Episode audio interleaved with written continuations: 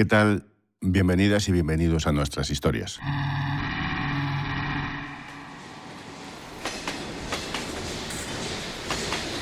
Muchos de los trenes que circulan por España y parte del mundo están fabricados por la multinacional guipuzcoana CAF, una de las puntas de lanza de la industria vasca. En sus plantas de las localidades de Irún y Beasain la actividad no se detiene. Allí se hacen trenes, las grúas ponen hierros y placas, las máquinas cortan y dan forma a las piezas antes de ensamblarlas. En el proceso de construir un solo vagón están implicados decenas de trabajadores. Solo en la provincia, más de 3.000 personas trabajan en CAF. Celestino Tolosa, el protagonista de este episodio, fue uno de ellos. Mi padre era calderero, eh, soldaba trenes averiados en Irún y luego en Beasain tenía también otro tipo de, trabajo, pero siempre eh, relacionado con la soldadura. Esta es Otsanda, su hija. Celestino se incorporó a la planta de Irún en 1973 y se quedó hasta 1999, 26 años dedicados a la empresa. Su rutina laboral se desarrollaba al calor del soplete. Aquel era un buen puesto y CAF una empresa pujante. Pero mientras unía las piezas que forman la estructura del tren, Celestino empezó a sentirse enfermo. Sí, yo recuerdo a mi padre encamado con momentos muy duros de fiebre y, y, luego ya esa fiebre y esa enfermedad se fue un poco derivando a falta de oxígeno y mucha fatiga. En la época de los 80 empieza a encontrarse mal sus pulmones no funcionaban bien y le afectaba a su vida diaria. Cada año que pasaba, el problema se iba agravando. me acuerdo que fuimos, a, aparte de la seguridad social, consultamos con eh, gente profesionales de, privado, ¿no? De, de, a ver si nos daban otra opinión y tal. Y nunca nadie supo decirnos qué es lo que le pasaba, claro. Los médicos le decían que la enfermedad pulmonar que sufría era de origen desconocido. En aquel entonces no había manera de dar con la causa.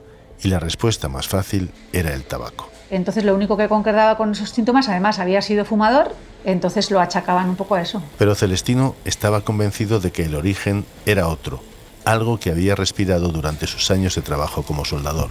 Tenía la certeza, aunque nunca lo pudo demostrar. Y mi padre muchas, muchas veces solía comentar en casa, eh, estamos tragando algo en la fábrica que no nos están diciendo que nos está perjudicando, ¿no? Entonces, eh, él nunca lo llegó a saber que era el amianto. El amianto, también conocido como asbesto, un material duradero y resistente al calor y al fuego. Durante años se ha usado en la construcción, la automoción, el sector naval, el ferroviario. esto no es normal porque esas fiebres tan fuertes ¿no? y tan de origen desconocido no, no se terminaba de creer. Ahora se sabe que la exposición prolongada a las fibras de amianto deja una huella imborrable en el sistema respiratorio, con secuelas como cáncer de pulmón, cáncer de pleura o asbestosis, que provocan una muerte inevitable. El asesino invisible lo llaman. Se calcula que en España mueren 300 personas al año por enfermedades derivadas del amianto. En Europa, 88.000. En, esa época todavía el tema del amianto estaba empezando. Eh, no había una prueba específica que le hicieran a él para ver si sus pulmones estaban llenos de amianto, que ni se barajaba la posibilidad. En 2002 se prohibió el uso de amianto por sus efectos nocivos y mortales una medida que llegó tarde para Celestino. Para entonces ya estaba muy mal. entró en la UCI y ya en 10 días ya no, no salió. Ya... Murió en 2008 con un diagnóstico que hablaba de EPOC, es decir, enfermedad pulmonar obstructiva. En el informe médico, nada de amianto, nada que vinculase la enfermedad con los años en CAF. Otsanda y su madre Conchi fueron las encargadas de demostrar la verdad que defendía su padre. Un camino largo y lleno de obstáculos, con un proceso judicial que se prolongó durante varios años. Y enfrente, una gran empresa que negaba los hechos. No estuvieron solas. Incluso fallecido, Celestino las acompañó y guió gracias a una decisión vital que tomó antes de morir. Fuera del radar. Historias más allá de la noticia. En este episodio, pulmones de hielo.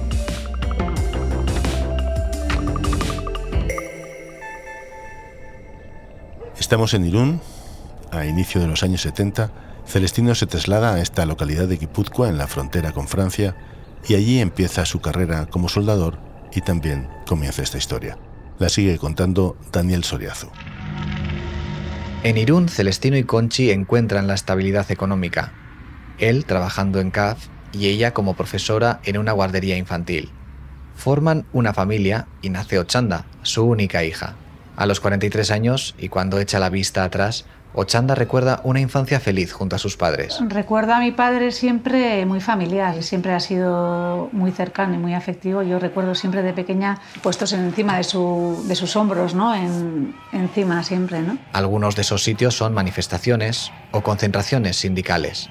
Desde pequeña, Ochanda vive de cerca ese espíritu reivindicativo. Pues bueno, recuerdo una infancia pues siempre alrededor de gente y alrededor un poco de reivindicaciones y movimientos eh, ciudadanos, ¿no? Y siempre pues muy activo. Llevan una vida sencilla, feliz. Y en los años 80, Celestino se traslada a la planta de CAF en Beasain, a unos 50 kilómetros de Irún. Es entonces cuando los primeros problemas de salud empiezan a asomar en su cuerpo como cansancio y dificultad para respirar. Esta es una de las razones por las que, una década después, Celestino vuelve a pedir el traslado a Irún, a un puesto más tranquilo, menos exigente físicamente. Más eh, lectura de planos y más de oficina que no tanto de taller. Pero el problema se agrava.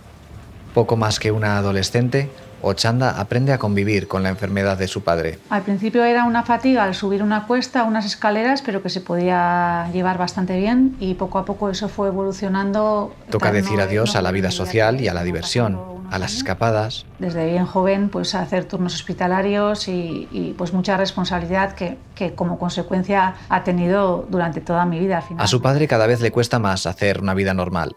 Caminar sin agotarse a los pocos pasos, hacer un viaje con la familia, quedar con amigos, incluso levantarse de la cama. Pues esa fatiga fue a más y, empezó a usar eh, oxígeno en casa pues las noches y luego ya pasó a las 24 horas. Pero la enfermedad pulmonar de Celestino, cada vez más grave, tiene mal pronóstico. Los médicos intentan buscar la causa, poner nombre y apellido a lo que le está matando lentamente, pero no tienen una respuesta. Nunca nadie supo decirnos qué es lo que le pasaba. Claro, en, en esa época todavía el tema del amianto estaba empezando eh, no había una prueba específica que le hicieran a él para ver si sus pulmones estaban llenos de amianto. En esta época, el amianto no se baraja ni en el ámbito laboral ni en el sanitario. Lo único que concordaba con esos síntomas, además, había sido fumador, entonces lo achacaban un poco a eso. El tabaco parecía el gran culpable. A comienzo de los 2000, la salud de Celestino es ya muy delicada. Con unas neumonías eh, muy al límite y en muchos de los casos los médicos nos decían no sabemos si va a salir o no. En 2006, en el hospital del Vidasoa, en Irún, llega la peor de las noticias. No hay nada que hacer. La muerte es inevitable. Ahí fue un palo para nosotras y para él también. Pero cuando todo parecía perdido, surge un rayito de esperanza. en el hospital de Valdecilla, en Santander, pues le hicieron una valoración y ahí decidieron que le iban a dar una oportunidad y entonces entró en listas en el año 2006. A los 63 años, Celestino entra en lista de espera para un trasplante bipulmonar. Los médicos tienen miedo de que no aguante lo suficiente, pero la oportunidad, un donante, unos pulmones, llega ese mismo año, y entonces, en 2006. Me acuerdo que íbamos en la ambulancia y nos íbamos enterando que el trasplante iba en helicóptero de Barcelona, justo en el mismo momento que nosotros íbamos para Santander. La operación es muy arriesgada. Celestino está varias horas en quirófano. Fuera esperan su hija y su mujer Conchi, pero ganan tiempo, un regalo. Y bueno, durante unos meses, ocho meses o así, vivimos como un sueño porque empezó a recuperar, a respirar por sí solo sin oxígeno. Celestino mejoró. Empezó a caminar sin fatigarse, a sentir que su problema pulmonar era cosa del pasado. fue como un subidón de, decir, ¡guau, qué fuerte! O sea, a disfrutar de cada día. Eh, hubo unos momentos que, que fueron pues muy bonitos, muy bonitos. Pero antes de que pasara un año, el cuerpo de Celestino empezó a rechazar los pulmones que le habían trasplantado y volvió a caer enfermo. Empezaron a salir mal los valores de las analíticas, empezó a complicarse todo y ya nos empezaron a decir que tenía un pequeño rechazo al principio. Pero ese pequeño rechazo enseguida ya se volvió crónico y además agudo. Resistió lo que pudo, lo suficiente para disfrutar de su primer nieto, Unash, y conocer al segundo, Oyan, que estaba a punto de nacer. Salió del hospital Nació Ian, conoció a Ian, aguantó dos meses más y pues al tercer mes de nacer Ian volvió a ponerse muy mal, le ingresaron y ya entró en la UCI y ya en 10 días. Celestino murió en 2008. y el final fue muy duro, fue muy duro porque al final, pues bueno, pues le faltó el aire y esa muerte fue muy dura, sí. Aún así, Ochanda da gracias por ese tiempo extra que le concedió la vida. Pero lo que duró pues fue un regalo para él y para nosotros porque pudo disfrutar de su nieto el mayor, conoció a su nieto el pequeño, si no, no lo hubiera conocido y eso fue un regalo. Había muerto por una enfermedad pulmonar provocada por el tabaco. Así lo creían los médicos, así lo entendió la familia. Pero él no estaba de acuerdo. En sus últimos años, Celestino había dejado dudas sembradas. ¿Y si su enfermedad no estaba causada por el tabaco? ¿Y si había estado expuesto a alguna sustancia dañina en las fábricas? y con las dudas, una sorpresa que la familia descubriría años después. Murió el 21 de octubre como consecuencia de la enfermedad que le provocó haber inhalado amianto en su puesto de trabajo. Mañana sus compañeros de Nosotros vamos oyendo casos de que compañeros de la CAF pues, están eh, teniendo enfermedades relacionadas al amianto, incluso su encargado de sección eh, fallece. Demasiados casos como para ser una coincidencia. Son noticias que implican a CAF, pero también a otras empresas industriales, en Euskadi y en otros puntos de España. Siempre teníamos esa historia, ¿no? igual el AITA, igual el AITA, igual el AITA, pero nunca nos animábamos a hacer nada, pues porque pues estábamos en otras cosas y tampoco veíamos que podíamos hacer nada. En este momento han pasado nueve años desde la muerte de Celestino. Y ya teníamos fuerza, y habían pasado unos años, un poco el duelo ya había terminado, bueno, por lo menos estábamos un poco mejor. Antes, la simple idea de remover el pasado suponía reabrir recuerdos dolorosos, unas heridas que había costado que cicatrizaran. Pero la posibilidad de hacer justicia por Celestino pudo más. Y ahí pues hablamos la mayoría y decimos, venga, pues vamos a empezar a, a ver qué es, qué es lo que podemos mover y cómo lo podemos hacer. Ochanda y Conchi deciden investigar. Necesitan saber si lo que decían los antiguos compañeros de su padre es cierto, si el amianto era el culpable. Pero una vez muerto, ¿Cómo demostrarlo? Porque no teníamos ni idea más de dónde, por dónde empezar. El primer paso que dan es contactar con Jesús Uzcudun. La creación del fondo de compensación es fundamental para la justicia y la reparación de las víctimas. Jesús Uzcudun era muy conocido para mis padres en el tema sindical. Jesús había sido responsable de salud laboral de comisiones obreras. En esta época era, además, activista y portavoz de Asbiamie, la Asociación de Víctimas del Amianto en Euskadi y había conocido a Celestino. Y, así, y nos dice que estaba seguro que, que había trabajado con el amianto y que había estado expuesto al amianto, pero que eso solamente no servía, que teníamos que demostrar que eso había sido así. Celestino había estado en la misma sección que otros trabajadores afectados por el amianto, pero necesitan más. Eso no era suficiente, teníamos que demostrar prueba, con pruebas reales de que mi padre estaba contaminado con amianto. Entonces ahí empieza un poco la cruzada. Primero los informes médicos del Servicio Vasco de Salud y del Hospital de Valdecilla, donde habían aprobado el trasplante a Celestino. Bueno, igual cuando le quitaron los pulmones, igual vieron algo, hicieron algo, o igual tienen recogido ellos algún informe que... Nada, solo disnea, fiebre. El origen de la enfermedad pulmonar se queda sin determinar. Nada de amianto. En Santander surgió una pista. A todo el equipo un mismo email a diferentes direcciones y, y, una de las neumólogas nos respondió diciendo bueno pues que ya se acordaba de mi padre. ¿Cómo no acordarse de alguien como Celestino? Y que tenía muy buen recuerdo de mi padre, porque mi padre tallaba madera, hacía cosas de madera y así y le había, a la neumóloga esta le había regalado un detalle que tenía en su consulta y siempre se acordaba de él. Ochanda le cuenta a la doctora lo que están buscando, lo que necesitan descubrir. Alguna prueba que ayude a demostrar que las sospechas de su padre, ahora también las de ellas, son fundadas. Entonces dijo, bueno, yo dejarme tiempo y voy a mirar en la historia a ver si encuentro algo. Y lo encontró. Cuando Ostanda y su madre contactan con el Hospital de Santander, no imaginan lo que iban a descubrir. Una sorpresa el regalo que el propio Celestino había preparado años antes de morir.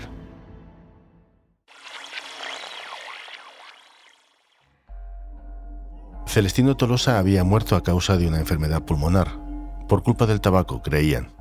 Lo decían los médicos y los informes, aunque él mismo y su familia sospechaban de otra causa. El amianto, la sustancia que Celestino respiró durante 26 años de trabajo en la empresa CAF, en Irún y en Beasain. A estas alturas ya es más que una intuición, más que un pálpito, pero Otzanda y su madre necesitan pruebas. Se les ocurre contactar con el Hospital de Valdecilla en Santander, donde Celestino había recibido el trasplante pulmonar, y encuentran a la neumóloga que había tratado a Celestino. La respuesta que les da les pilla desprevenidas. unas semanas nos llamó diciendo que en el laboratorio había trozos de pulmón de mi padre.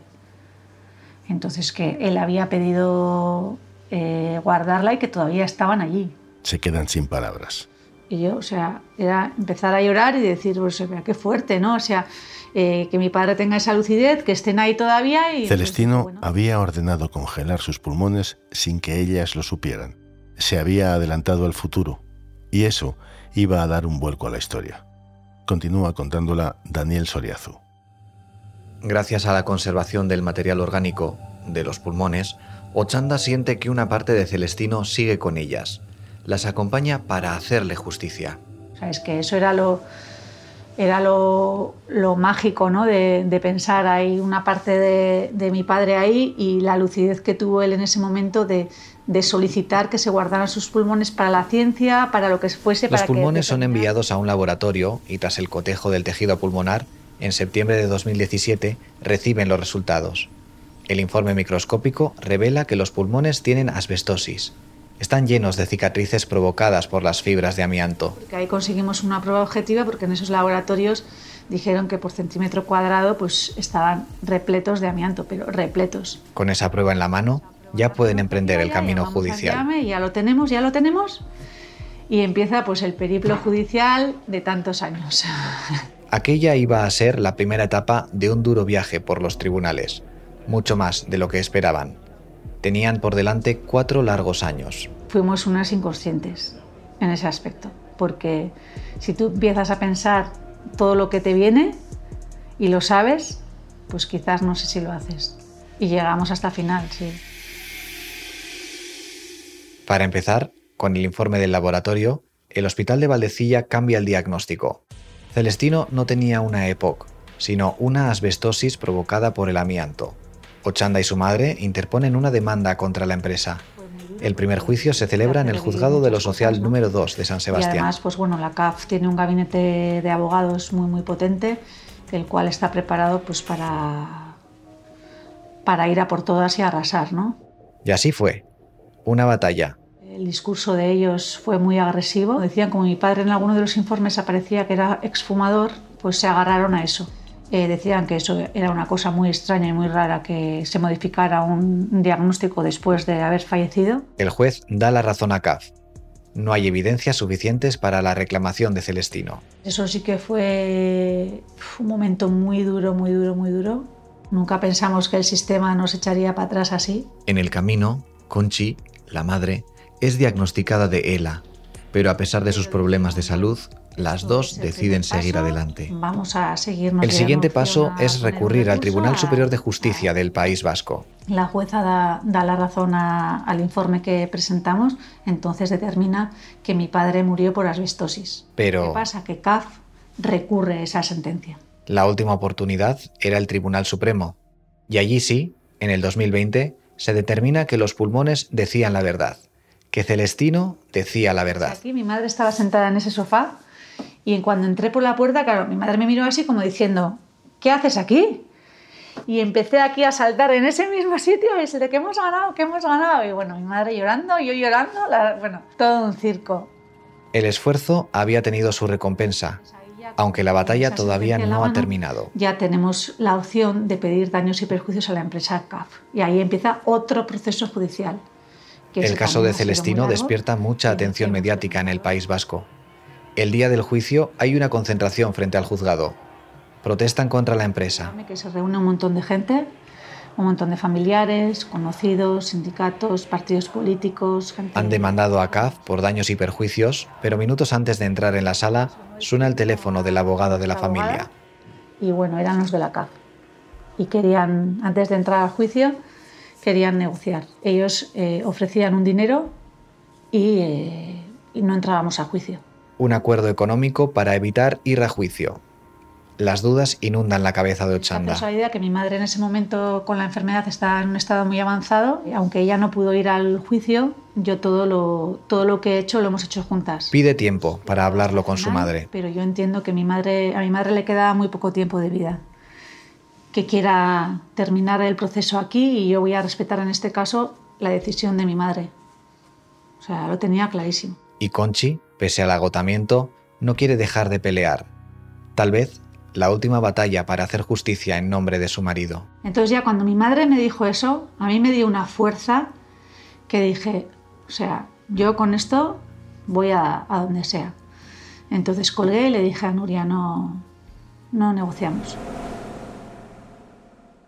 La empresa no se da por vencida. Subieron el importe de la, de la cuantía. La condición era, eh, tienes el dinero en tu cuenta, pero no hablas con los medios ni esto se queda aquí. Ochanda no accede. Nuria me decía, Ochanda, por favor, piénsatelo bien. Y yo ya tenía la fuerza de mi madre y dije yo, no, no, no, no, seguimos hasta adelante, no, no negociamos. La empresa perdió, recurrió, dio marcha atrás y al final, derrotada, asumió una indemnización de 133.665 euros. Una victoria para Ochanda, pero agridulce. Y mi madre fallece en octubre. Y hasta el año siguiente eh, no sabemos que CAF retira el recurso y, y acepta la sentencia. Aunque ni su padre ni su madre hayan llegado hasta el final con ella, Ochanda nunca se ha sentido sola. En todo el momento mi madre y yo hemos sentido a mi padre y, cuando no ha estado mi madre también, por supuesto. Siempre están conmigo, siempre. Ahora también. Para ella sus padres siempre han sido un referente, desde aquellas primeras concentraciones y protestas a las que le llevaron siendo una niña. Y ahora también lo son para sus dos hijos, Unash y Oyan. Para ellos, sus aitonas, sus abuelos, son un ejemplo de lucha y de tenacidad. Les admiran un montón porque siempre les hemos contado todo lo que, lo que han hecho y lo que hemos hecho. Ellos han sido parte de esto también. Para ellos es un, un modelo a seguir. Y también son un ejemplo para muchas familias y víctimas del amianto. Todas las familiares tenemos que pasar por un periplo judicial con unas empresas que nosotros por suerte la CAF existe, pero hay muchos, mucha gente que las empresas no existen, hay mucha gente que no tiene fuerza para seguir. En todo este proceso le ha faltado más empatía o alguna palabra de perdón por parte de los responsables de CAF. Ninguno, nadie. Solamente el contacto han sido los abogados. A Ostanda le duele porque al fin y al cabo es la empresa por la que su padre dio la vida. Y como él, otros 84 empleados según datos del comité de empresa. Bueno, pues significa que CAF al final no reconoce todo el daño que ha hecho, ¿no? Y eso es tan importante para nosotros y para todas las víctimas, ¿no? El no reconocer hechos probados, pues que, que como víctimas necesitamos también ser reconocidos, ¿no? Por parte de la empresa, ¿no? El perdón, el reconocimiento, un paso indispensable para cualquier víctima. Gracias Otsanda y gracias Daniel Soriazo. Ahora la batalla continúa. El debate se encuentra en el Congreso de los Diputados. Allí se discute un proyecto de ley que debe regular un fondo público de compensación para las víctimas del amianto. Se prevé destinar a este fondo 25 millones de euros. De momento, a día de hoy, el debate político no permite que el proyecto vea la luz. Esta es una más de las historias de Fuera del Radar, un podcast de periodismo narrativo que se mueve más allá de la noticia. Soy José Ángel Esteban, gracias por escuchar. Esta historia ha sido escrita e investigada por Daniel Soriazu e Iraitz Vázquez. La edición en San Sebastián es de Daniel Soriazu. Fuera del Radar es un podcast narrativo desarrollado por los periodistas de las cabeceras regionales del Grupo Vocento. La edición y coordinación general es de Andrea Morán, la producción sonora de Rodrigo Ortiz de Zárate con la ayuda de Íñigo Martín Ciordia y la dirección y producción ejecutiva es de José Ángel Esteban.